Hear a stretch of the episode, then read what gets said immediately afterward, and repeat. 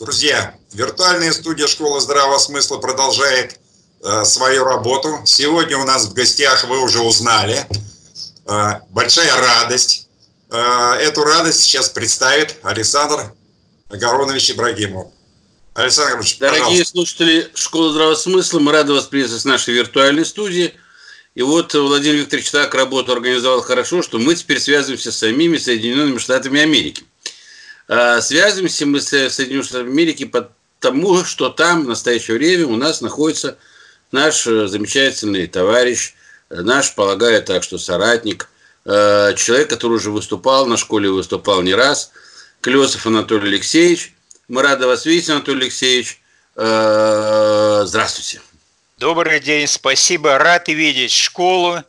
Я к ней отношусь с огромной симпатией ежедневно получаю оттуда информацию, которую по рассылке, и так что для меня это честь э, с вами сейчас общаться. Спасибо. Ну, Анатолий Алексеевич, э, я бы хотел начать со следующего. У вас э, недавно, буквально днях, был эфир, в котором вы высказывались по целому ряду вопросов, в том числе и касающихся того, что творится непосредственно у нас, в нашем богохранимом Отечестве, ну и вообще такая ситуация, как-то вы как человек стратегического мышления, дали какое-то видение там ситуации, которая в мире. И у вас по поводу вашего вот этого выступления было достаточно много комментариев, причем ряд комментариев, как я понимаю, э, ну не то, чтобы, скажем так, они там негативные. дело даже не в этом, потому что комментарии там могут быть разными, люди могут высказать любую точку зрения. Но там прослеживалась определенная тенденция, которая была, которая свидетельствует, скажем так, о повышенной какой-то агрессивности в нашем обществе. Вот э, для начала я хотел бы вам предоставить слово с тем, чтобы вот эту, во-первых, свою позицию разъяснили, и ваше такое вот оценочное суждение, касающееся вот того, что вообще происходит у нас, что происходит вот вокруг э, всей пандемии и всего прочего. А потом уже, исходя из того, что вы нам э, здесь э, скажете, мы уже построим наш э, разговор э, в дальнейшем. Очень хорошо, очень мудро. А теперь э, тогда скажу – что действительно, когда э, прошла передача, это было у Андрея Угланова за углом, мне позвонил Андрей на следующий день, говорит, смотрите, у вас там тысячи и тысячи лайков. Я говорю, ну вы знаете, я на лайки обычно внимания не обращаю, а, но обращаю внимание на комментарии. А там действительно посмотрел, там действительно несколько тысяч лайков и несколько сотен дизлайков, и они отражены в немалой степени а, в комментариях. И вот здесь я бы хотел э, обозначить некоторую систему, которую я не первый раз вижу. Угу. Во-первых, ну, можно, конечно, занять позицию вообще э, такую крайнюю и повторить то, что мне сказал один мой хороший приятель, который э, не сходит с экранов телевидения в России. Он говорит, негативные комментарии пишут только придурки. Ну, в общем-то, я разделяю эту точку зрения в немалой степени, потому что так это, в общем, видя по комментариям, так оно и есть. Люди не понимают совершенно, люди э, считают их точку зрения абсолютно единственной, они ее, так сказать, агрессивно навязывают. Но, тем не менее, есть системы. Можно э, назвать придурками, можно разобраться все-таки, в чем дело. И вот я бы все-таки обобщил негативные комментарии. Позитивные я касаться не буду. Спасибо авторам этих комментариев, все замечательно. Тут обсуждать особо нечего. Так вот, негативные комментарии, на мой взгляд, в основном это нытики и чистые потребители, которым не, э, все не додают. Вот им все должны, им страна должна, им правительство должно, им должны те, кто э, уехал по разным причинам за рубеж, которых они ненавидят всей душой, не разбираясь в причинах, почему люди уехали и чем они занимаются, какую они пользу или вред на самом деле, если такие, конечно, причиняют России, им не важно. Уехал, значит, надо ненавидеть. Теперь э, очень многие из негативных комментариев Понятно, они хотели бы, чтобы я Россию заклемил, вылил бы помои на Россию, чтобы я э, Путина бы на него помои вылил бы, э, из его заклеймил, чтобы я вот э, действительно вдался в конспирацию, что да, золото вывезли из России в США, и прочие вещи. Вот им это, чтобы я рассказал, что а, на самом деле, конечно же, этот вирус сконструирован, на самом деле его сделали то ли китайцы, то ли американцы, то ли вместе взятые не с китайцами, с американцами, и это все рукотворное. Я об этом говорить не буду, просто потому что, во-первых, не знаю, и, во-вторых, меня чисто, честно говоря, не интересует. Меня интересует, чтобы не заболели люди в России в минимальной степени в первую очередь, не заболели мои родные, которые живут в разных странах мира, не заболела моя семья, а уж там, кто этот вирус сделал или помог сделать, меня как-то это дело касается мало. Я бы разбираюсь с тем, в чем я разбираюсь. Так вот, э, то есть люди, которые пишут, я бы э, провел все-таки, да, и э, ко мне адресуют ряд личных вопросов. Я тогда отвечу так. Во-первых, я считаю себя государственником. Мне надо, чтобы Россия была сильной страной. Вот это, это моя мечта. Она не на пустом месте. Дело в том, что я потомок, э, ну, я знаю по меньшей мере 14 поколений, на плечах которых я стою, я разобрался в архивах и прочее. Это были военные люди. Это люди, которые стояли на южных рубежах России, начиная с конца, по крайней мере, 16 э, века. И а, э, я, понимаете, это звучит, может, пафосно, но я своими действиями, я как бы отчитываюсь перед ними.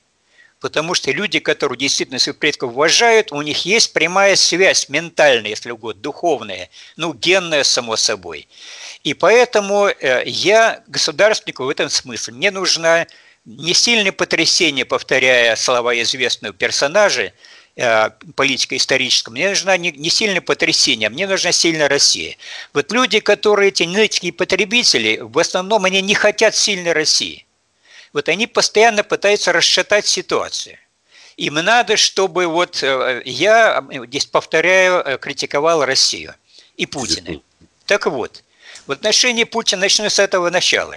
Я считаю, что Путин сделал два гигантских дела – он вытащил страну из нищеты 90-х годов, и он вернул Крым.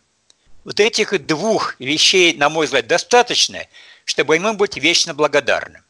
Но к этому надо сказать, что Путин совершил ряд стратегических ошибок, на мой взгляд. Какие это стратегические ошибки? Во-первых, э, он, э, к сожалению, недооценил, что у России, так сказать, своя стать. В России крайне важным является справедливость. Справедливость, как я уже объяснял не раз на передачах, для, для русских выше закона. Закон делают люди. Справедливость, если угодно, она от Бога, от людей.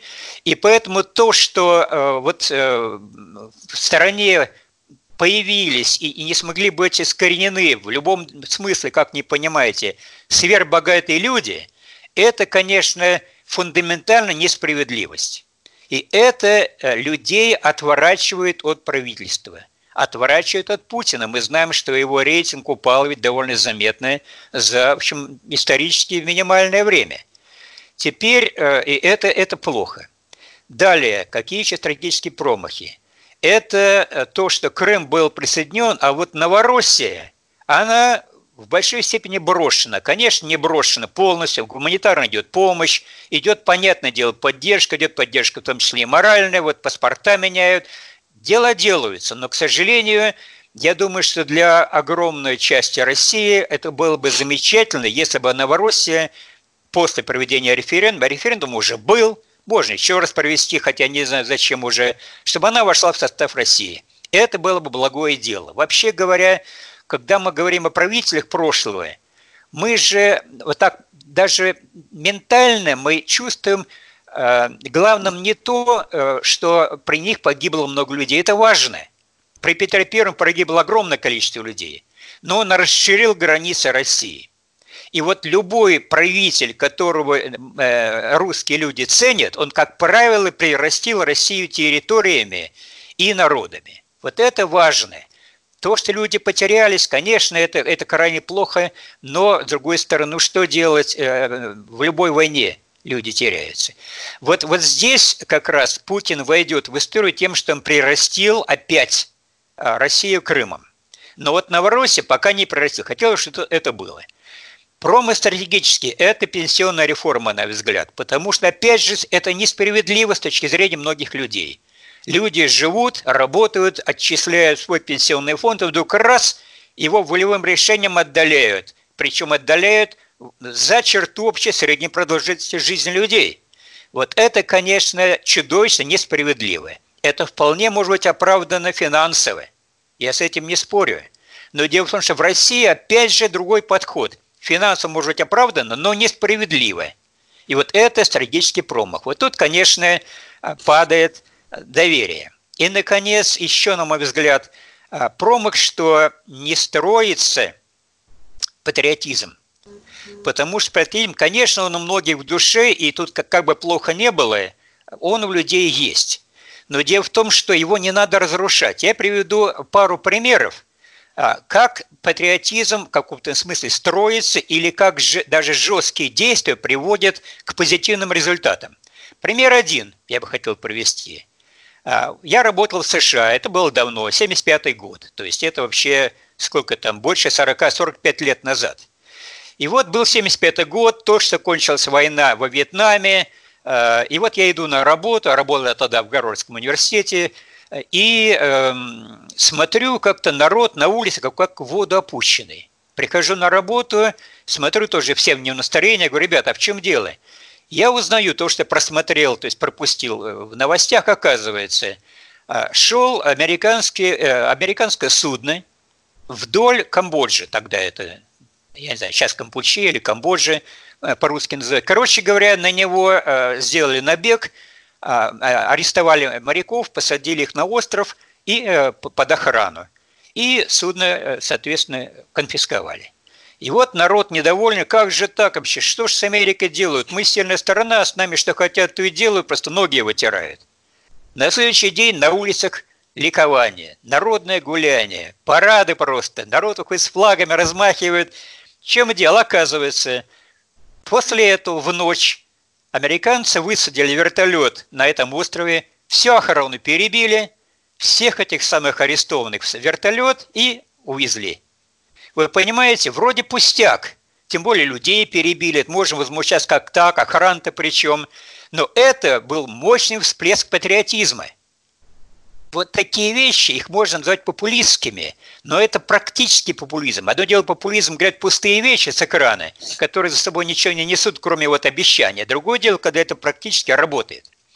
И вот такие вещи, я уверен, что э, почему я когда был в Москве, когда Крым вернули, ну тогда было просто подъем. Люди ходили с ленточками георгиевскими, везде они висели вокруг ленточки, вообще народ друга поздравлял. Это был подъем патриотизма.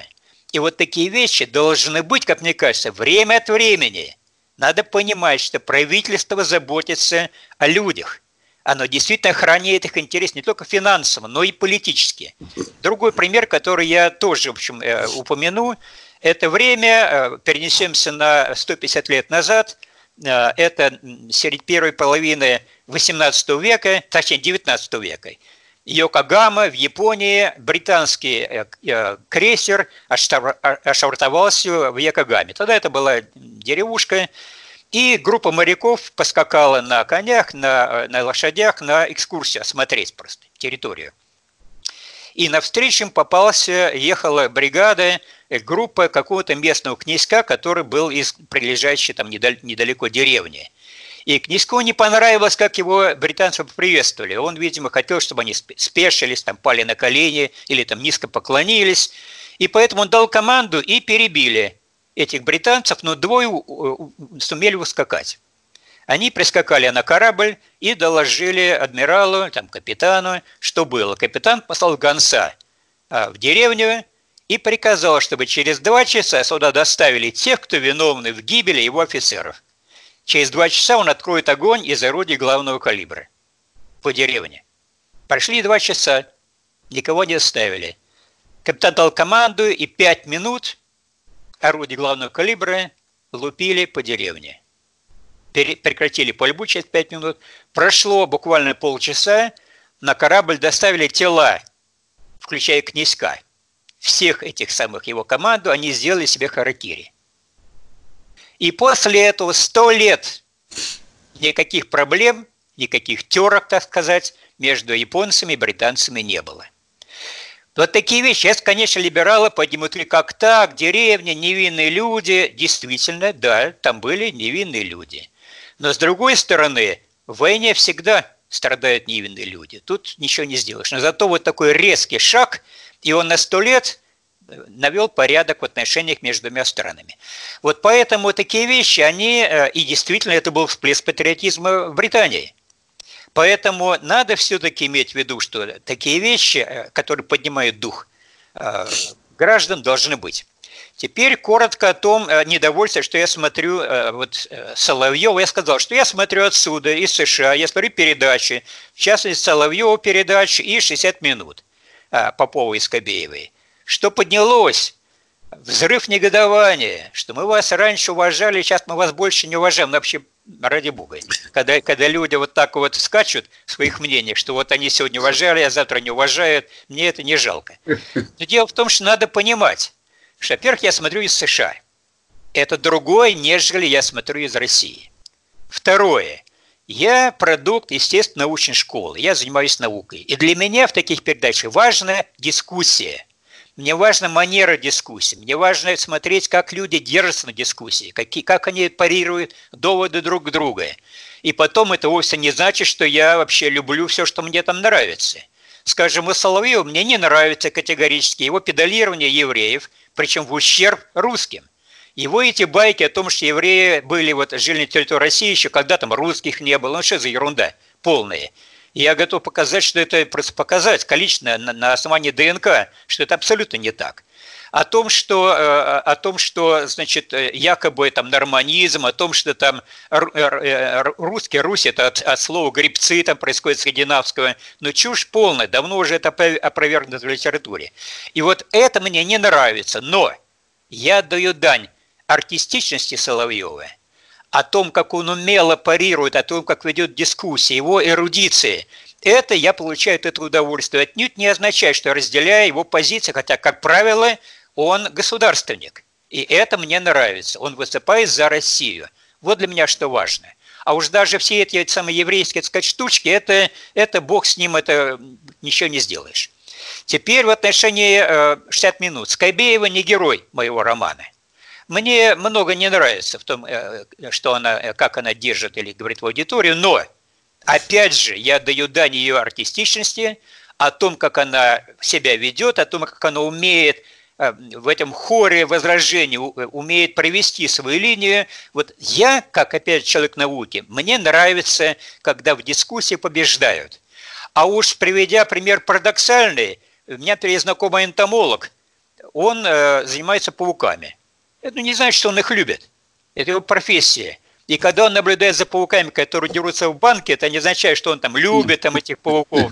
Я понимаю, что пример не самый удачный в отношении ток-шоу, но это просто показывает, что отнюдь не нужно всех любить, но можно э, какой-то из этого интерес извлекать. Вот как, скажем, мой энтомолог извлекает. Так вот, э, это что касается комментариев, которые я хотел бы сделать. И, наконец, э, последнее все-таки я скажу, это та ненависть, что я вот живу в США и живу в США уже больше 30 лет.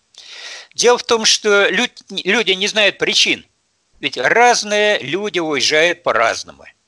А, я могу в двух словах сказать, что выехал я не по своей отнюдь воле, я 9 лет сидел в невыезде, и это при том, что я был тогда в расцвете своей научной так сказать, деятельности, меня приглашали по, по всему миру – приглашали научные организации, причем бесплатно, за счеты, полеты, гостиницы и участие в конференциях. И для меня было унизительно в этой ситуации, когда я мог бы это сделать, и кто-то, какой-то чиновник сидит там наверху, он решает, ехать мне или не ехать. Я понимаю, что тогда вся страна сидела в невыезде. Но дело в том, что не все приглашали, не за всех готовы были оплатить. Поэтому есть некоторые разницы. Но, э, значит, э, это одно. Дальше определенные действия влияло и то, оказывалось, что я жил в маленькой квартире в Москве вчетвером. А, и это, причем разнополые дети. И это при том, что я уже был и профессором, и лауреатом Госпремии Союза СССР, но квартира была очень маленькая. И когда я пошел управлять делами Академии наук, мне ясно дали э, понять, что нужно дать взятку. Взятку я никогда в жизни никому не давал. Вот я умудрился, если угодно, некоторые поймут, никогда. Это против моих принципов. И поэтому у меня была э, дальше перспектива ждать, пока мои дети будут еще и больше. Они уже были подростками. А, и мы всем будем тесниться в этой квартирке, а тут идут приглашения, это приглашение, меня приглашают на должность профессора в Гарвардский университет, и когда я вижу, что я тут особо никому и не нужен, на самом деле, тем более я, меня держали еще и за шпионы, потому что логика была проста у чиновников, он работал э, в США, ну, значит, безусловно, его Э, танцевали ЦРУ вокруг него, явно, что ему там давали деньги, ну, понятно, что он взял, но как может деньги не взять, кажется, это чиновник, но это смешно просто, поэтому деньги он явно взял, иначе шпион. И мне давали понять косвенными путями, э, что действительно меня считают, что я вот шпион, работаю на, на США, и, в общем-то, жить, когда вот тебя считают э, политически нелояльным и антисоветчиком, поэтому, хотя я антисоветчиком никогда не был, мне просто было не до этого, я работал. Вот. И когда эти вещи стали накапливаться, ну и там еще были ряд эпизодов, которые дал мне понять, что я не нужен, судя по всему, ни академии со своим лауреатством совсем, ну потому что другие вещи важнее. А, уж такой маленькая деталь, меня коллектив избрал директором института биохимии Академии наук на Ленинском проспекте в МГУ, а президиум Академии не утвердил, потому что, ну как, во-первых, шпион, а, во-вторых, э, слишком самостоятельные, слишком неуправляемые, а это действительно хуже, чем шпион. И вот, и я тогда понял, что действительно, так сказать, потолок а, понизился, и, в общем-то, а там зовут, я поехал, и э, а, а пока я там был, через несколько лет э, события в Советском Союзе, Союз рухнул, и я стал посылать в Россию и оборудование, и реактивы, и журналы и так далее. И я считал, что я на своем месте. А потом, когда я стал заниматься раковыми заболеваниями, разрабатывать э, препараты против э, побочных эффектов химиотерапии, я понимал, что я приношу пользу. И плюс к тому же условия жизни моей были такие, что я мог работать без оглядки ни на что. И это для меня было самое важное. И сейчас я продолжаю работать э, много часов в день, и для меня это важно. Поэтому э, вот, так сказать, э, э, вещи. Я приезжаю в Россию каждый год, иногда и по два раза в год, и я переживаю очень за Россию, а, и меня, я переживаю за то, что вот идет разделение в большой степени России вот на эти политические течения, причем люди, которые против государственности, против сильной России, постоянно раскачивают лодку, и, в общем, я опасаюсь, что дело назревает, в общем, не в хорошую сторону – и я должен сказать то, что многие в деталях не знают. Но дело в том, что я вот э, общался с генерал-полковником Ивашовым э, Леонидом Григорьевичем и читал его книгу э, про, про «Прокинутый мир». И он там писал интереснейшие вещи. Дело в том, что Леонид Григорьевич получил доступ к секретным архивам, а он один из первых получил доступ после их рассекречивания.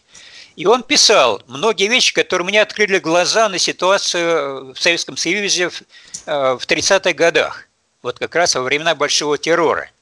А ситуация была, я скажу несколько слов, потому что действительно это вещи надо знать. Дело в том, что э, не секрет, наверное, для э, многих, что после победы в гражданской войне шло систематическое истребление русского народа. И секрет тут не такой уж э, большой. Дело в том, что Ивашов опубликовал списки руководства э, значит, ЧК. И среди десятков людей там были всего двое людей славян. Это был, если я правильно помню, Атонов Сеятко, славянин, и Дзержинский, поляк. Все остальные не были славянами, я думаю, нетрудно догадаться, э, какой, так сказать, субэтнос они представляли.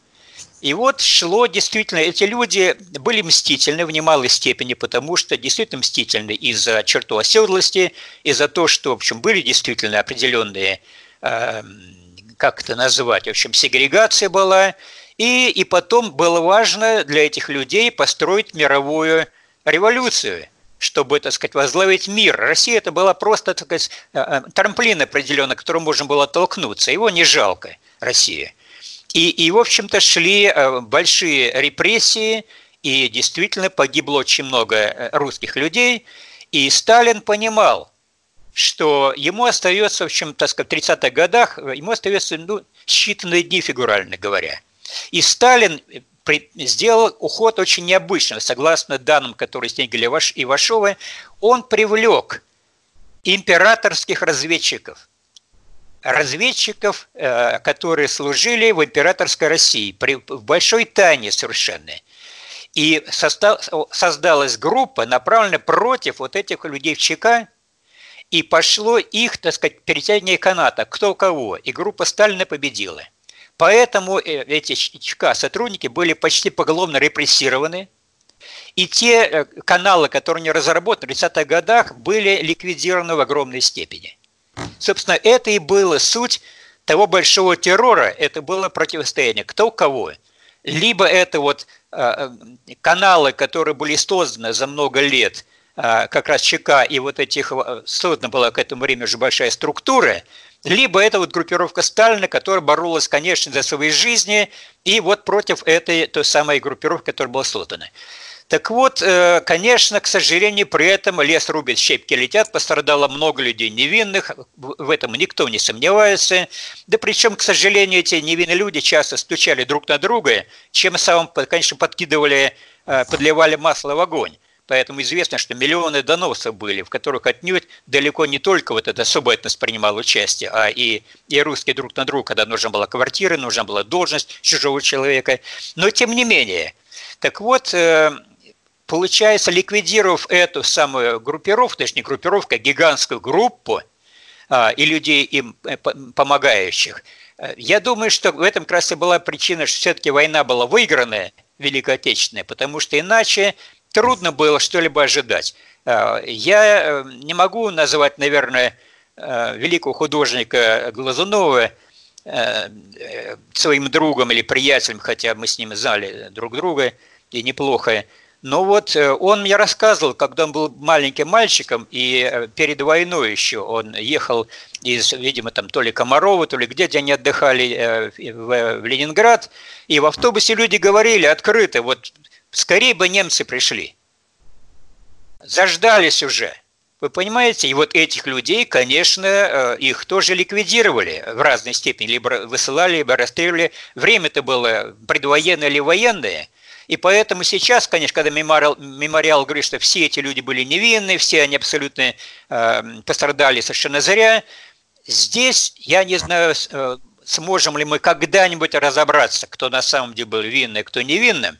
Но обстановка была такая, когда действительно э, шаги были приняты жестокие, и которые, наверное, все-таки они себя э, в какой-то степени оправдали. И когда я слышу, когда выступают либералы и говорят, я хочу, чтобы Россия была лучше, понимаете, это не аргумент.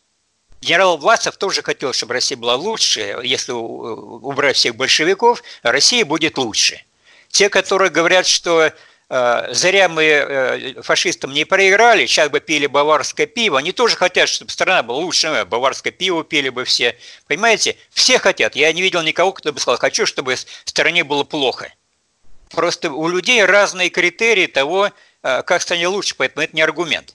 Поэтому вот э, когда я слушаю либералов, которые раскачивают лодку, которые явно против России, которые хотят, чтобы она была лучше, я этому не верю. Так вот, я на этом заканчиваю это вводное слово и э, буду рад э, услышать вопросы и прокомментировать.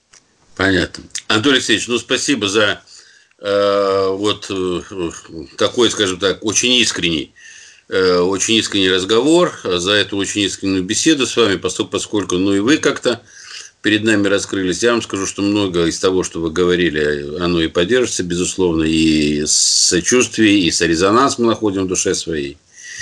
Но возвращаясь к нашим сегодняшним баранам. Вы находитесь в Соединенных Штатах Америки. Сейчас э, у нас э, много сообщений, но я, честно говоря, я понимаю, что многие сообщения фейковые, многие сообщения под собой там основы никакой не имеют. Сейчас, значит, очень многие средства массовой информации, там еще кто-то, они пишут о том, что вот это буквально э, вот такого, что сейчас происходит в Америке, никогда не было.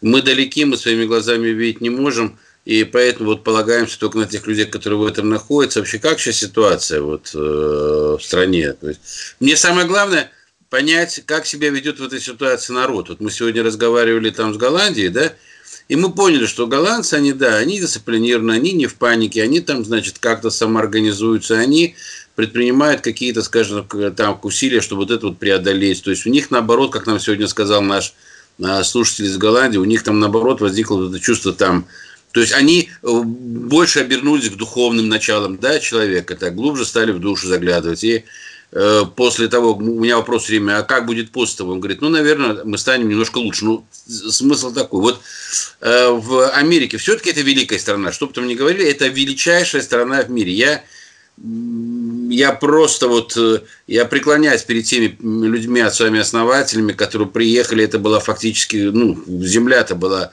э, не их, она была враждебна. Вот эта вот э, система выживания, вот эта вот система, скажем так, умение цепляться, скажем так, за вот эту вот, скажем так, землю. Труд, безусловно, труд. Тяжелый, упорный. Когда вот я читаю про первых колонистов, ну, я вам честно скажу, просто, ну, ну преклоняюсь. Да? Великая страна за 200 лет – такие пространства освоили и стала величайшей страной, скажем так, в мире. Это же заслуга большая народа, я понимаю. Вот в этой ситуации, вот с этим вызовом, что там вообще вот в Америке происходит? Несколько комментариев к тому, что вы сказали, вы совершенно правы. На самом деле э, народ, но народ меняется. Дело в том, что когда это было колонисты, это было, когда было сто лет назад, да даже 40 лет назад – Сейчас страна уже другая в большой степени. Это и знают, и говорят об этом американцы. Я как-то читал книгу одного француза середины 19 века, и он писал, чем американцы отличаются от французов. Он пишет, когда э, у нас в деревне ломается мост, у нас тоже идут заседания, кто виноват, куда обратиться, что делать. Американцы берут молоток и гвозди, идут и чинят мост. И идут его ремонтировать. Да, да. Когда я это, это рассказывали, зачитывал американцам, мне говорят, да, времена изменились. Сейчас действительно то же самое, что писал 200 или там 150 лет назад тот человек. Конечно, когда колонисты продвигались с востока на запад США, причем это были такие лишения, даже трудно себе представить. Это, кстати, дорог-то не было. Они, они прорубали себе в лесах эти самые дороги. А, индейцы на них нападали, они на ночь окружали своими фургонами, э, значит, делали круг и выставляли часовых. И там же были и дети, и, и женщины, и прочие. Вот они в таких лишениях продвигались и в итоге заселили. Я с восторгом читал, когда в Оклахоме где-то в 1885 году раздавали землю, ну, конечно, землю, которая была забрана у индейцев. Потому что посчитали, решили, что э, тысячи гектаров на индейцев – это жирно. Э, поэтому надо оставить им то, что нужно, а остальное раздать для, так сказать, для заселения, для улучшения, для индустриализации отдать простым людям. И по всем США кинули клич, что в Оклахоме такого-то числа будет э, значит, раздача земель Каждый получает, ну там это, колышки нужно было убивать, и чтобы, так сказать, участок земли был. Каждый столько это получает, там, э, земли территорию, какой-то гектар, и в 12 часов, э, значит, ударили в колокол, и приехали десятки тысяч людей из США. Какую-то вообще там драную Оклахому, бог знает где. И вот они приехали, эти десятки тысяч рванули, кто пешком, кто на, на, на лошадях, кто на чем. К вечеру того же дня – земля вся была поделена. Вот сейчас я, я говорю ребятам, ну, ребята, в Оклахому поедете за землей бесплатно? Они говорят, да кто же поедет? Уже времена не те. Так вот, там и тут же, через месяц уже, а, и тут же следующий день застучали молотки и стали из досок делать дома. Через месяц была полностью застроена первая улица, открылся банк, когда в это самое, как там, э, в буржуйке сделали банк, туда, значит, складывать деньги, тут же стоит очередь, чтобы сдавать деньги, и вот появился первый банк, когда даже в бочку складывать деньги и прочее. Так что здесь, конечно, американцы народ э, предприимчивый, энергичный, не отнять. Сейчас ситуация, конечно, изменилась. А поэтому, что касается э, коронавируса, ну, паники я не вижу. Но дело в том, что когда вы говорите, что общего, а общее одно, э, или что изменилось, точнее, вы спросили, что изменилось? Изменилось одно и крайне сильное. СМИ стали в еще большей степени править страной. Если, если э, не зря Трамп постоянно воевал, что это fake news, сейчас э, СМИ просто упиваются тем, что они делают. Вот я живу в штате Флориде, и каждый год у нас бывают ураганы, а у нас дом просто на берегу океана, ну там 100 метров, даже меньше. Так вот, каждый год идет просто истерика по телевидению, когда берут в свои руки дела СМИ и начинают накачивать, э, взвинчивать ситуацию. А, и причем это вот буквально 24, 24 часа в сутки. Это все с металлом в голосе, с напряжением. И, и, и, и так и было вот прошлый сентябрь, мы даже с женой уехали на полчаса езды туда, на материк, мы на острове живем, а, от, от, на материк, так сказать, в гостиницу, и приезжали время от времени, чтобы проверить, все ли в порядке, да ничего, все было в порядке, никаких разрушений не было, э, и да, даже вода на улице не попала из этого, из океана, то есть 50 метров вода не прошла. Ну вот, но это был один штат, Флорида, а сейчас вся Америка в руках СМИ. И начинается взвинчивание ситуации – я не скажу, что это взвичение неправильное. Вы понимаете, это как, просто как факт. Дело в том, что здесь же, как я повторю то, что я говорил у Угланова, вопрос в цене вопросы. В прошлом году умерло гораздо больше людей, чем в этом году. Если бы также звонили обстановку, умерло, видимо, намного меньше. И поэтому выбирайте, ребята, что делать. Либо э, вот э, идти на взвинчение, либо спокойно жить, как живут, например, там, видимо, в Швеции, хотя они уже, похоже, передумывают уже, э, и, и, и, и как-то пытаться не вести порядок. Поэтому, но то, что СМИ это дело оседлали, в этом нет никаких вопросов, и они накачивают обстановку. Теперь, что касается того, что, ну, конечно, люди умирают. Вот в этом, вот сегодня новые сведения, уже около 10 тысяч э, умерших или погибших э, в США. И уже где-то 350 тысяч заболевших. Огромные цифры. Да, цифры большие. Да, не хочется быть среди этих 10 тысяч. Но просто откровенно, откровенно удовольствие ниже среднего э, оказаться э, среди этих 10 тысяч. Вот, поэтому э, на самом деле прием простой. Ничего нового тут не скажу. Нужно э, сидеть дома и, и как-то беречься. Что делают далеко не все. На самом деле те вспышки в США, которые были, они происходят от нескольких всего лишь эпизодов, которые потом пошли как э, круги по воде. Вот э, в Новом Орлеане каждый год есть праздник э, Мардигра. Это такой дурашливый, такой вот местами полно, полупорнографический праздник, там, значит, тут же радуются, вылезают все эти геи и прочие в голом виде, ликуют, и все это, и это считается вот такой вот отдохновение души, а, а то и тела, и народ десятками тысяч, а то и сотнями тысяч рвется на этот праздник Мардигра в эту Луизиану, а, в, соответственно, штат Луизиана, город Новый Орлеан. И в этом году было то же самое. Уже объявили, что нельзя этого делать. Рвануло гигантское количество, вспышка, Хорошо. многие умерли. Понимаете, но соображать-то надо. Теперь э, штат Вашингтон, это не город Вашингтон, а штат Вашингтон, он, он он как раз вот под Канадой, прямо на, на северо-западе США. Сиэтл столица, по-моему, да? Там? Да, ну, Сиэтл столица. Там огромное количество китайцев. Но э, это так же, как Ванкувер, немножко выше, э, это, э, значит, соответственно, в штате Вашингтон, Китай просто за океаном, поэтому очень легко mm-hmm. пересечь, не нужно по материку еще добираться или лететь. И там гигантское количество китайцев. Вот там вспышка. Как только пошел, пошла вспышка в Китае, тут же пошла вспышка Сиэтл и дальше вот штат Вашингтон. Э, и, и так далее можно перечислять все буквально места. У нас, скажем, э, во Флориде есть такое понятие, как весенние каникулы, spring break, куда студенты приезжают и веселятся. Почти как вот Марди Гра, соответственно, в Новом Орлеане.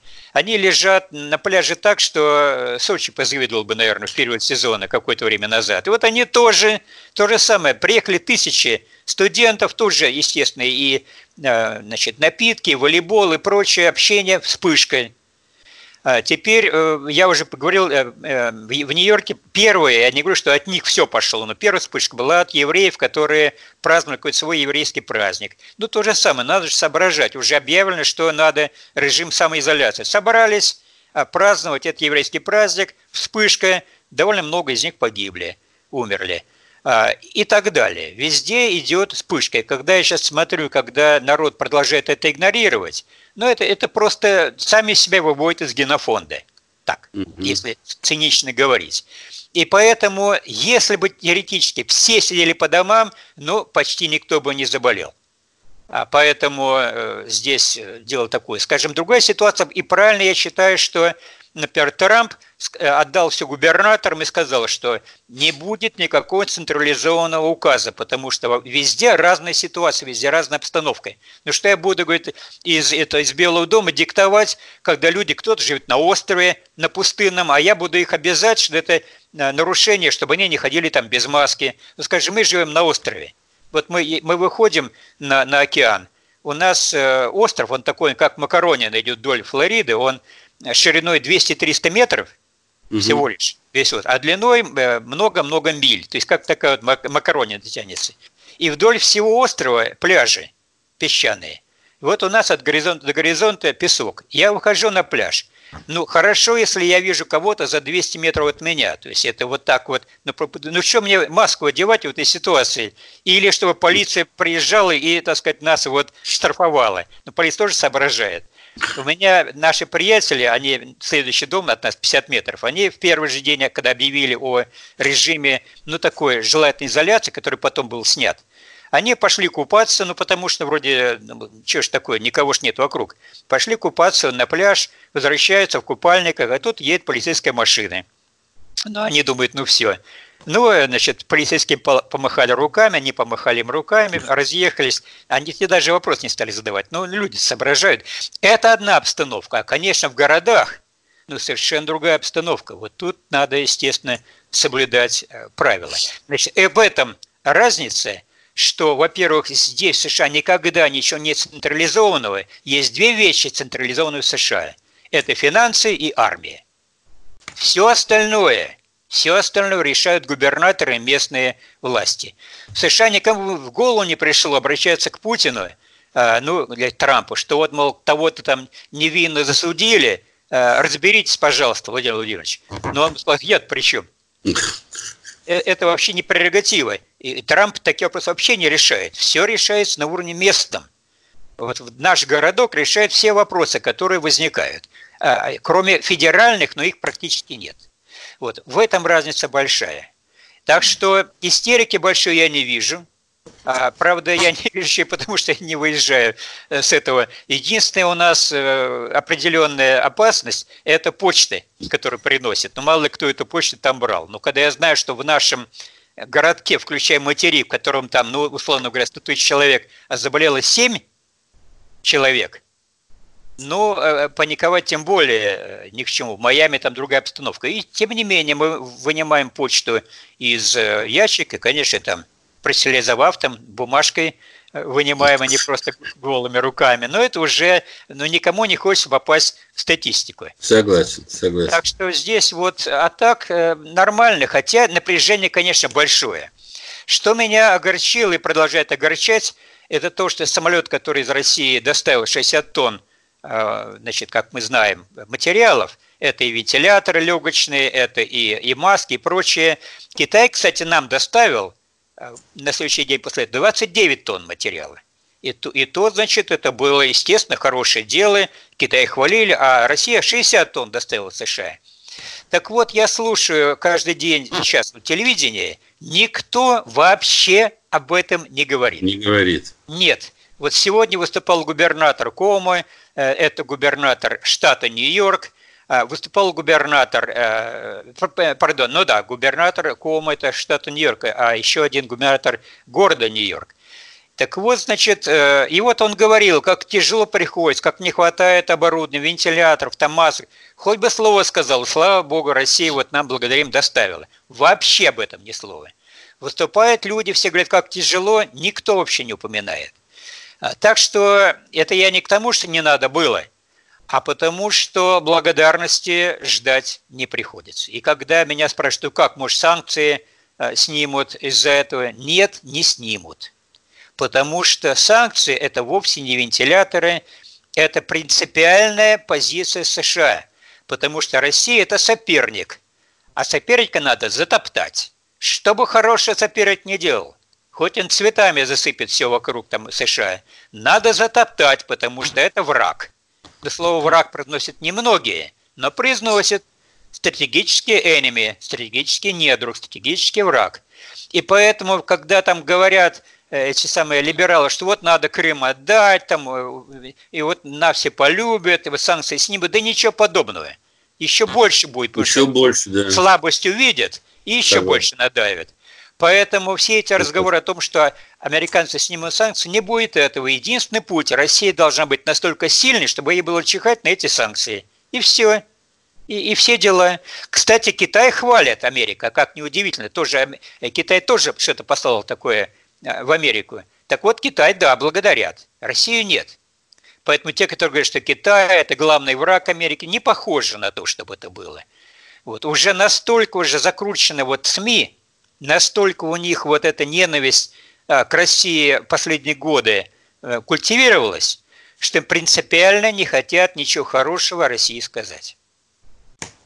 Ну, в этом, наверное, есть и, скажем так, ну и наши недоработки. Все-таки идет информационная война, и в плане информационной войны, наверное, все-таки нужно какие-то способы, методы придумать вот этой самой информационной войны, потому что то, что о нас не говорят, в том числе это вина и нашей, ну, скажем так, пропагандистской в какой-то степени, наверное, э, машины. И, может быть, тех же самых упущений, которые мы допускали в свое время при работе с элитой. Ну, элита не своя, как говорится, в России, поэтому, поэтому здесь все это сложно. А у меня еще один вопрос. Значит, здесь буквально взбудоражило всех сообщение о том, что Трамп пообещал выделить, значит, в качестве помощи бизнесу значит, людям э, с тем, чтобы тяжелые времена пережить, 2 триллиона американских долларов. 2 триллиона американских долларов, я вам скажу, но в переводе на наши деньги это порядка 150 триллионов рублей.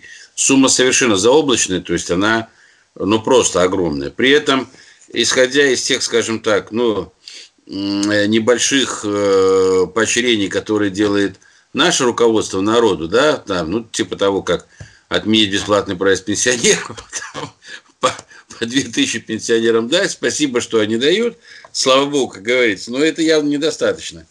И это всех будоражит. На самом деле, у меня вопрос просто, на самом деле социальная поддержка сейчас со стороны государства, она ощущается и она сильная. Ну, во-первых, э, не надо переводить триллионы в рубли, потому что масштаб другой, другие деньги. Поэтому э, на самом деле э, я могу сказать так, что по, по последнему значит, закону, который был выдвинут Трампом и утвержден Конгрессом, каждый гражданин США, платящий налоги или платящий налоги, получает 1200 долларов. Угу. Семья из двух человек получает 2400 долларов. Вот нам с женой положено 2400 долларов в течение где-то недели, максимум двух, скорее всего, недели. Вот это и должны их нам прислать. Теперь это вовсе не то, что умножать там на сейчас 74 или насколько там и получать да. гигантскую сумму да. и, и начинать облизываться. Дело в том, что это другие деньги. И вот тут же пошло, пошли э, статьи в американской прессе, что это ничто, что это насмешка эти деньги. И, угу. были, и тут же расчеты даются, что 1200 долларов на человека – это то, что меньше в основном того, что люди платят за месячный рент. Ага, понятно. Понимаете? Поэтому здесь не те деньги. И когда прикинули, Э, получается, что за э, съем жилья, за рент нужно заплатить, а также еще добавили и еду, там продукты, и медицину, mm-hmm. и прочее. Получается, что нужно как минимум на каждого дать 2500 долларов. Как mm-hmm. минимум. То есть это, это 5 тысяч э, на двоих, допустим, на двоих. семью. Mm-hmm. Поэтому здесь умножать не надо. А, на самом деле, вот, э, грубо говоря, э, похоже, что вот та сумма, которую Трамп выделил, примерно то же самое, что и МРОД в России. Mm-hmm. Так, примерно mm-hmm. такой же эквивалент. Только, не знаю, МРОД дается бесплатно или под э, те самые, как заем, или займ, как там это говорится. Это безвозвратно. У Трампа это безвозвратно. Отдаются mm-hmm. вот эти вот э, нам деньги. А там я в России я не знаю. Теперь то же самое по поводу э, того, что 2 триллиона. Это, конечно, не все население. Это населению и корпорациям. Mm-hmm. Дело в том, что огромные деньги пойдут в корпорации, потому что, скажем, огромные деньги пойдут в авиационную промышленность, которая сейчас, и вот точнее, авиационным компаниям, которые сейчас, сейчас в полном провале. А, только что прошла статья, как полетела по необходимости одна дама, у нее э, мать умирает – другой конец США, она была одна в самолете. Угу. Ее посадили в первый класс, э, что ну, она никак не ожидал, она одна была. И когда в ходе полета командир корабля обращался к пассажирам, он обращался к ней по имени. Вот. Каждая информация была дорогая, там Хелен, там так-то и так, летим на такой-то высоте. Ну вот, так что здесь э, сравнивать не надо, но не надо, конечно, преуменьшать, потому что все-таки, конечно, деньги подспорье, как бы это ни, казалось или не было немногим. Mm-hmm. Естественно, все хотят, чтобы было а, как можно больше, но, увы, а, пока такого ждать не приходится. Теперь, что касается социального обеспечения. Но дело в том, что, я понимаю, информационная война, я мог бы этого не говорить, но дело в том, mm-hmm. что в США из-за того, что идет борьба постоянно между республиканцами и демократами, и республиканцы пытаются за справедливость бороться, угу. а демократы за э, вот, подачки, которые, угу. по мнению республиканцев, несправедливы. Потому что нельзя людям, которые, например, не работают. Я, у меня была ситуация в 75 году, в 74 году я приехал в США, и вот сижу за столом у нас, э, время такое обеденное в лаборатории, и я э, фразу уронил, кто не работает, тот не ест. Ну, народ, народ засмеялся вокруг и говорят, что шутка такая. Я говорю, да нет, какая шутка. Кто не работает, тот ест. Они говорят, это вы серьезно? Я говорю, да. Они говорят, не, ну как-то надо, это, это, это, это, это неправильно. Я говорю, что ж неправильно? Ну, а если, говорит, кто-то работать не хочет? Я говорю, так если есть не дать, живо захотят работать. Они говорят, ну, ну слушайте, ну это же очень негуманно. А если он не может, а если он больной, я говорю, ну тогда другой разговор. Больного надо лечить, это все. Они говорят, не-не-не, это вообще, э, вы думали, вы, вы так шутите, а это, это неправильный принцип. Вот. Я так и не понял тогда, э, в чем он неправильный, пока мне не сказали суть. И вот для меня это был уроком определенным. Мне говорят, а что, если вот ему есть не дать, а он придет и вас убьет, и возьмет, э, чтобы поесть у вас. Понятно. Потому что я говорю, минуточку, минуточку, я говорю, ну это же нечестно, мы так не договаривались. Они говорят, понимаем, но мы же не договоренности, а о, так сказать, фактической стороне. И тут до меня дошло. Так вот они чего удумали-то. То есть они подачку дают, взятку людям, чтобы их задобрить и, и, и давать тем, кто ничего не делает, чтобы они не бузили.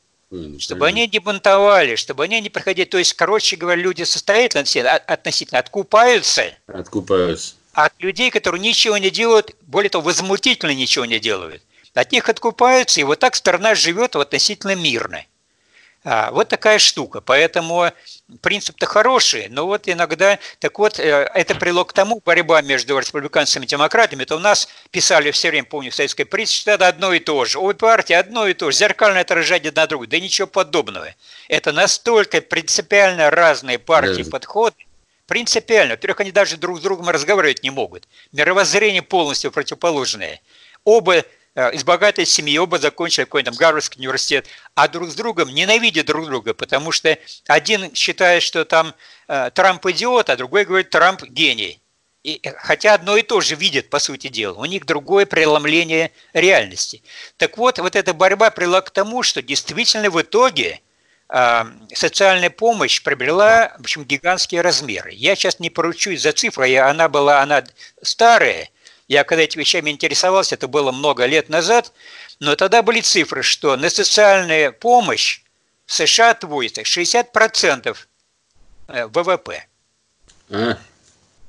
А? Значит, на самом деле действительно деньги огромные. Во-первых, это все эти э, фудстемпы, то есть это вот как там назвать это дело, бумажки, по которым в магазинах э, получаешь еду. Просто бесплатно выдают на какую-то сумму. Я помню, я был поражен в старые времена, когда иду в магазин, и там стоит пара, э, говорят по-русски. Но я так сзади стою, не встреваю, они набирают полную коляску сверхом и дают эти, причем там все что угодно, и спиртные напитки, там все что угодно, и, за все дают фустемпы. Я-то думал, там какие-то ограничения на базовые продукты, ничего подобного. Во-первых, Э, наплевать этому, кто за кассой в магазине сидит, что ее, что ли, эти самые продукты. Mm-hmm. Ее порядок нужно дать, это же никакого своего нет в этих магазинах. Поэтому э, это и эти самые обеспечения, это социальные, это пособие по безработице, которые еженедельно платятся, в общем-то, очень прилично. Я не знаю, не помню сумму, я никогда не получал э, пособие по безработице. Было когда-то, как-то я увидел, типа 600 долларов в неделю. Но это было лет 15 назад, сейчас наверняка уже больше. А потом, э, когда смотришь этих чернокожих ребят, которые гуляют, у всех сотовые телефоны, и они говорят а, по ним не переставая. Ясно, что это им выданное и безлимитное время разговора по телефонам. Ну а как же, иначе, что же получается, несправедливо? Богатый, значит, может говорить по телефону, а бедный не может. А, значит, и вот такие массы вещей, они, конечно, поэтому здесь а, сравнивать э, здесь Россию и США не приходится, потому что, ну, конечно, если бы я был, понимаете, политруком, я бы, конечно, сейчас бы заговорил о том, что откуда деньги-то награбили, награбили по всему миру за большое время. Отчасти это так, но как так не принято вроде говорить. Ну, конечно, награбили. А, конечно, деньги огромные, и, и поэтому Э, я иногда, когда спорю с каким-нибудь местным человеком, я им как, как такую шпильку вкалываю. Говорю, вы знаете, он говорит, вот Россия агрессивная. Я говорю, знаете, а сколько у США баз военных, вы знаете? Он говорит, нет, я не знаю. Я говорю, ну, по разным данным, от 600 до 900 в разных странах мира. А сколько у России военных баз? Он говорит, ну, наверное, много. Я говорю, ребят, по пальцам руки можно пересчитать. Таджикистан, там где-то Армения, э, в Сирии, ну, там еще там где-то. Все все военные, ну, это не, не может такого быть. Я говорю, ну так, вот, поэтому здесь, конечно, Америка может себе позволить и содержать эти огромное количество баз с их персоналом. Э, и, и у них танки э, издавна были с кондиционерами, танки военные. Э, когда русский танкист имел танк с кондиционером. Вот, и, и прочее. То есть, конечно, многое здесь лучше, но должен добавить, не будучи политруком, что вот чего у них нет, это нет все-таки духовности определенной. Вот это вот сильно заметно. То, что вот этой справедливости чувства нет. Для американца, э, я же сказал, закон гораздо важнее. Чтобы это была справедливость, ему в голову не приходит. А зачем она нужна? Есть закон и все. Все по закону делается. И только самые негры выходят на демонстрации, что нет мира, нет справедливости. Это у них такой лозунг no peace, no justice. Или no justice, no peace, наоборот. Нет справедливости, нет мира. Нет мира вот да. э, э, э, это чернокожий стал лозунг justice, а, а значит справедливость. А белый человек такое слово даже не употребляет. У него все, либо он сам, его ничего не волнует, либо все по закону. Вот поэтому сравнивать Россию и США, скажем, я когда приезжаю в Россию, я признаюсь, я отдыхаю душой. Да и телом тоже, потому что очень много хороших ресторанов, где можно походить, и, в общем-то, и гостиницы замечательные, где, куда я приезжаю, останавливаюсь, такое не мог и помыслить, чтобы такая была, э, с таким персоналом вежливым. И, э, короче говоря, в России мне нравится, и почему я смотрю передачи, скажем, передач таких, там, те же самые, что я упомянул, их вообще нет в США, как, как в принципе, чтобы обсуждали политику, вот так вот пресечение народа определенного, чтобы это бы шло в экран. Никогда. CNN уже давно не стала новостной программой, она стала аналитической программой. То есть новостей там практически не передают. То есть постоянно собираются люди их включают, и они рассказывают о своем видении той или иной проблемы. То же самое ведущие обсуждают Э, какие-то ситуации. Новостей практически нет. Поэтому новостей, как есть, например, в России, вот идет передача, там сидят ведущие, объявляют новости. Такого в США практически нет. Э, и поэтому вот мне, скажем, э, мешает, то есть не достает, скажем, передачи типа театральные встречи. Но нет таких вообще здесь, вот такого типа. Не хватает этого. Ну, правда, признаться, я особо про американские театральные встречи бы и не смотрел особенно. Как-то мне это Э, дело в том, что я остался русским человеком, это я без пафоса говорю, а факт. Мне э, страна э, Америка, она в ней удобно жить, когда есть деньги. Вопросов нет. А, но когда жить, чтобы так душой, у меня пока не получилось за 30 лет, признаться. Хотя, когда я вживался поначалу, думал, ну все, надо вообще освоить все и там Э, как там в бейсбол играют, и, и как там эти конкурсы идут, и как там эти прочие э, кинофильмы. И после какого-то периода я стал охладевать чувство, что ну, ну не мое это. И бейсбол не мой, и, значит, и гольф, и гольф, признаться, не мой, хотя я в него поигрываю иногда, ну, ну нет такого. Вот. А уж что касается вот такого общего, понимаете, ауры определенной, которую я люблю в России – Э, и поэтому вот те, кто гордятся тем, что не смотрят телевидение, ну, они теряют. Может, они ауру в другом месте черпают, не знаю. А у меня вот телевидение российское – это источник э, такой подпитки, если угодно, и русскоязычного э, дела подпитка, то, что в России не понять, а я хочу слышать по-русски, и, и читать, и писать, чтобы не потерять это дело. Поэтому в США в этом отношении, вот я, скажем, счастлив, у нас соседи, дом рядом с нашим – которых я знаю уже 40 лет, еще по России. Они профессора. Вот они нас, собственно, и заманили во Флориду сюда. И вот, вот это, конечно, другой разговор. То есть, понимаете, мы сидим чисто по-русски. Вот я думаю, что, э, понимаете, в России бы у, виска пальцем покрутили бы как именно, а то и скорую помощь вызвали бы.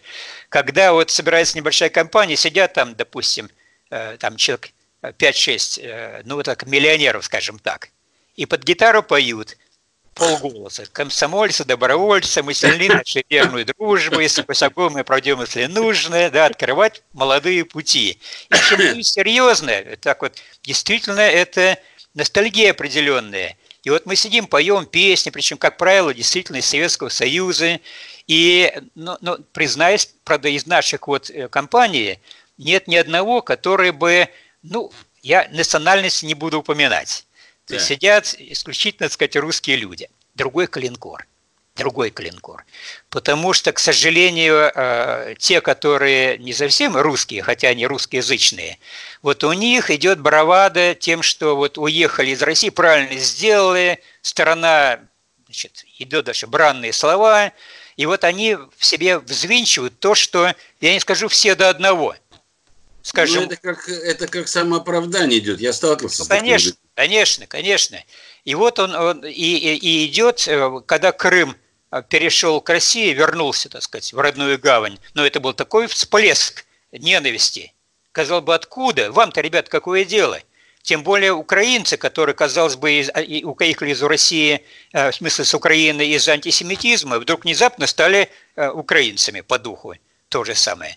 И вот э, я был вхож в несколько компаний, в которых был этот народ, но я перестал ходить, потому что, ну, либо нужно ругаться там, либо сидеть терпеть, что я, конечно, не стал бы делать. Но вот, к сожалению, э, как раз вот разделение, размежевание происходит не только в России, но произошло в США и резкое. Правда, опять не скажу за всех. У меня э, был один наш хороший знакомый, который старше меня, он уже довольно давно умер. Он был пилотом э, авиации. Э, он еврей, фамилия чисто еврейская. Он каждую ночь летал.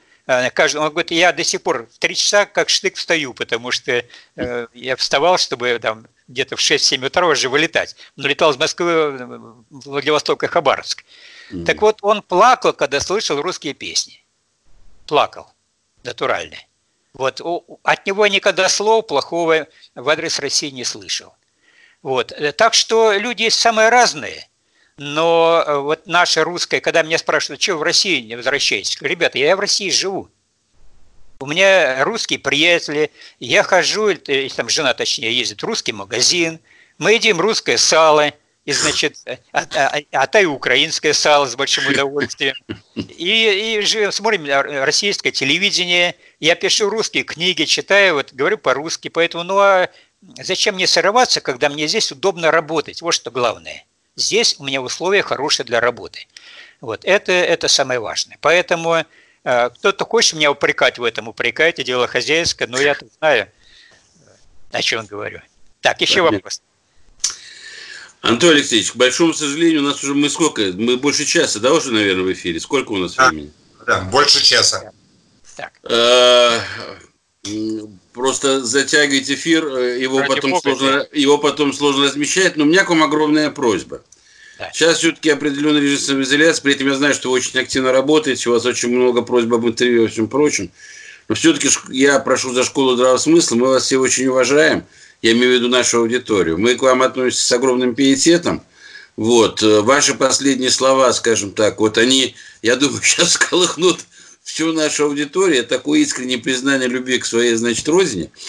Поэтому, если вы позволите, вот, ну вот Владимир Викторович согласует с вами следующий эфир, но я думаю, что ну хотя бы раз в неделю нам встречаться было бы просто для нас вот э, замечательно. А потом мы же с вами о самом главном не поговорили. Мы же с вами не поговорили, а что будет после того. Ну, это же когда-то время закончится, лихолетие, да, и не такие э, там человечество испытывало, скажем так, трудности. Оно же закончится. Что будет, вот какими мы... Из этого, вот это же самое интересное. Как я мы будем... Ду... Я да. думаю, что будет то же самое. Дело в том, что не первый раз и, к сожалению, не последний. А уж какие были лихолетия. А, а, а, а та же испанка, ну что, после нее э, люди как стали себя по-другому вести, может быть, я не знаю, я тогда не жил. Вот что э, я приведу в заключение пример курьезный, но истинный.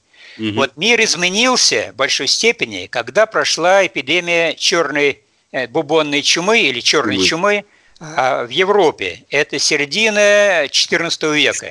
Да, 1300, где-то 1352 год. И э, умирали люди действительно в огромных количествах. И что изменилось?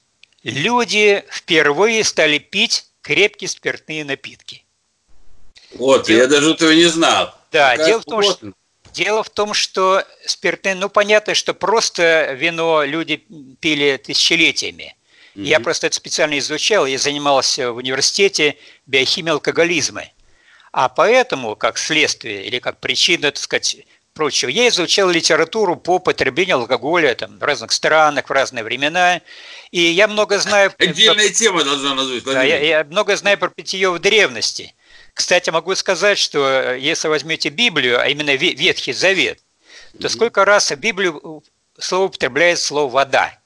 Так, питьевая вода не то, что там в воде там тонут, или там, что Иисус по воде шел, mm-hmm. не о том, а э, где-то три или четыре раза. И все это в сопровождении слов охлажденные. Значит, chilled water, охлажденная вода. Ну, или вода в любом случае это дождевая и вода из источников. Никто не говорил про питье вот воды, чтобы она тут стояла вокруг. Не зря, кстати, Иисус превратил воду-то в вино. А, а дело в том, что вода рассматривалась как э, яд. И так оно и было, потому что когда вода, особенно в Израиле, на базе которого и написан Ветхий Завет, когда она постоит э, там несколько дней, естественно, она заражается, и люди умирают. Потому что и сейчас, когда где-то в мире э, перебои, ввиду там катастроф какие-то вследствие перебоя с питьевой водой, пошли тут же начинаются инфекционные заболевания, холера там всякое прочее. Известное mm-hmm. дело. Так вот, раньше воду не пили в принципе, кроме того, что действительно дождевая там или и, и из колодцев, из источников. А в Израиле с колодцами плохо, как и с источниками. Теперь, сколько раз в Библии повторяется слово «вино»? 380 раз.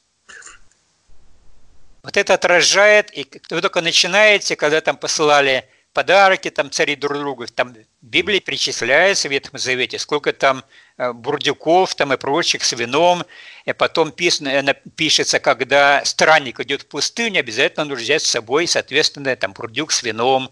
Ну, понятно, в пустыне-то воду. Теперь далее, более того, думаю, интересно слушателям, когда Колумб пересекал, э, соответственно, Атлантический океан, в бочках воды у него не было – Вода была только при каботажных перевозках.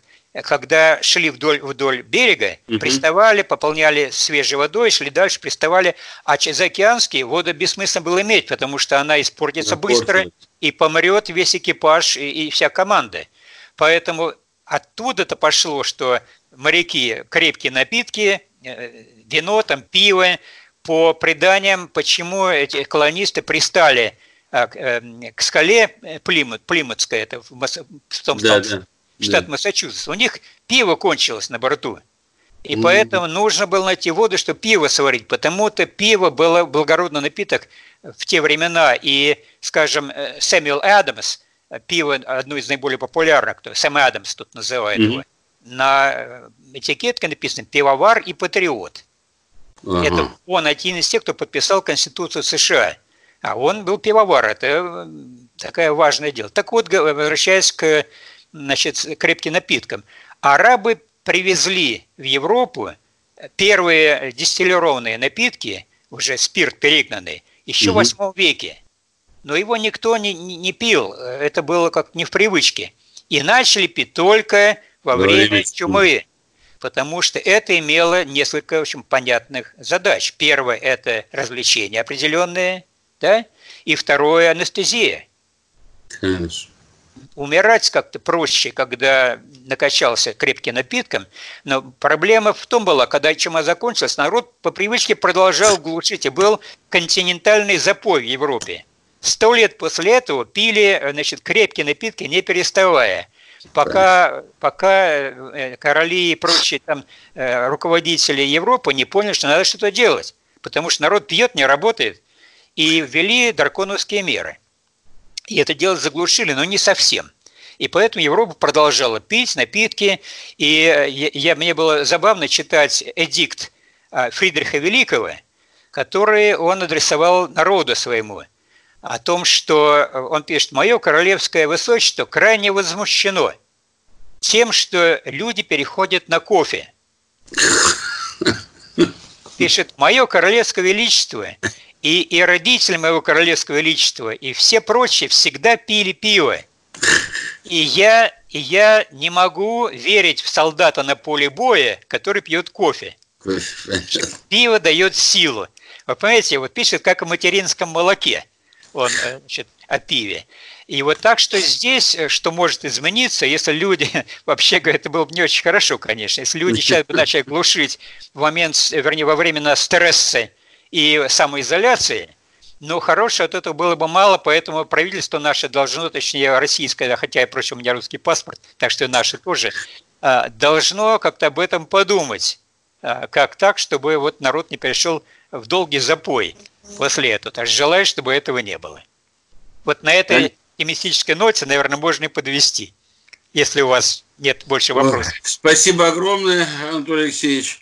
И вот всегда с вами, когда в эфире э, расстаешься, всегда вот все время еще, еще, еще, еще хочется поговорить. Но мы сейчас пока возьмем небольшую паузу.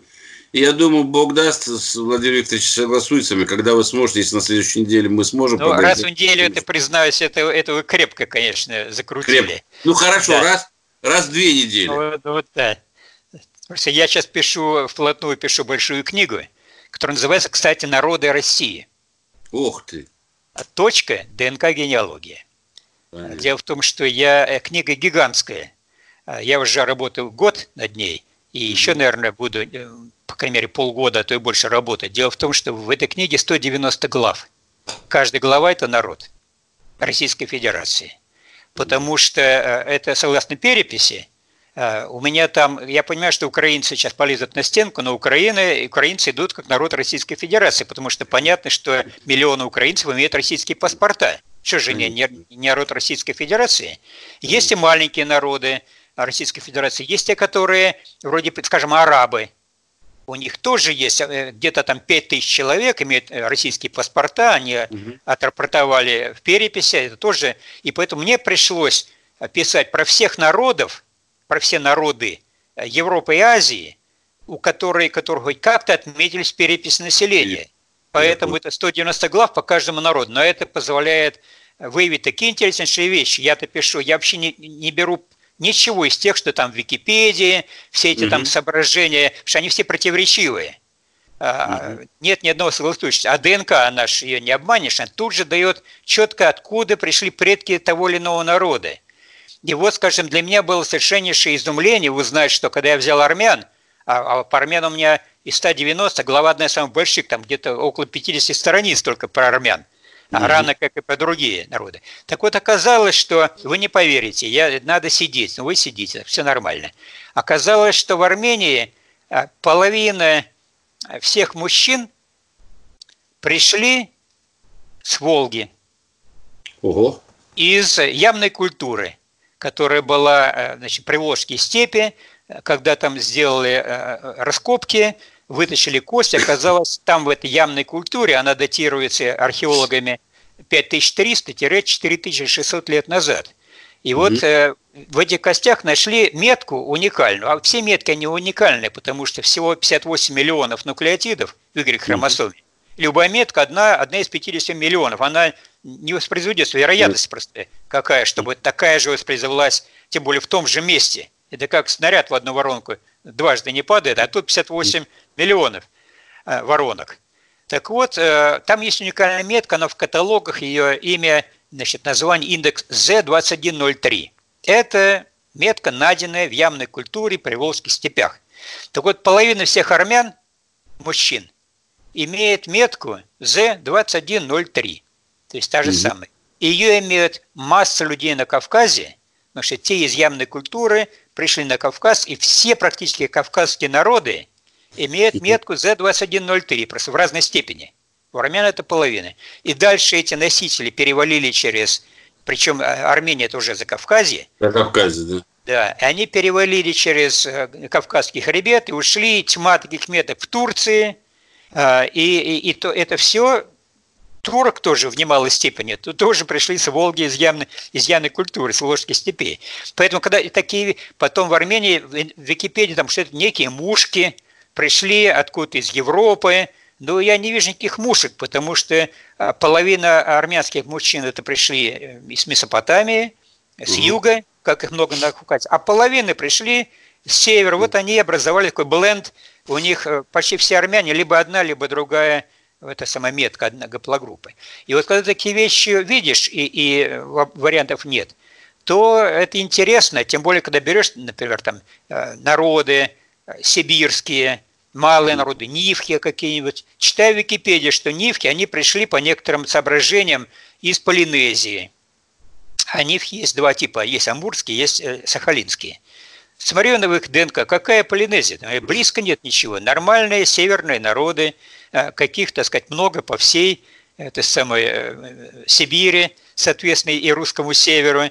Так что сразу много ставится на свои места – и вот это, над этой книгой я работаю, поэтому для меня, значит, признаться раз в неделю вот...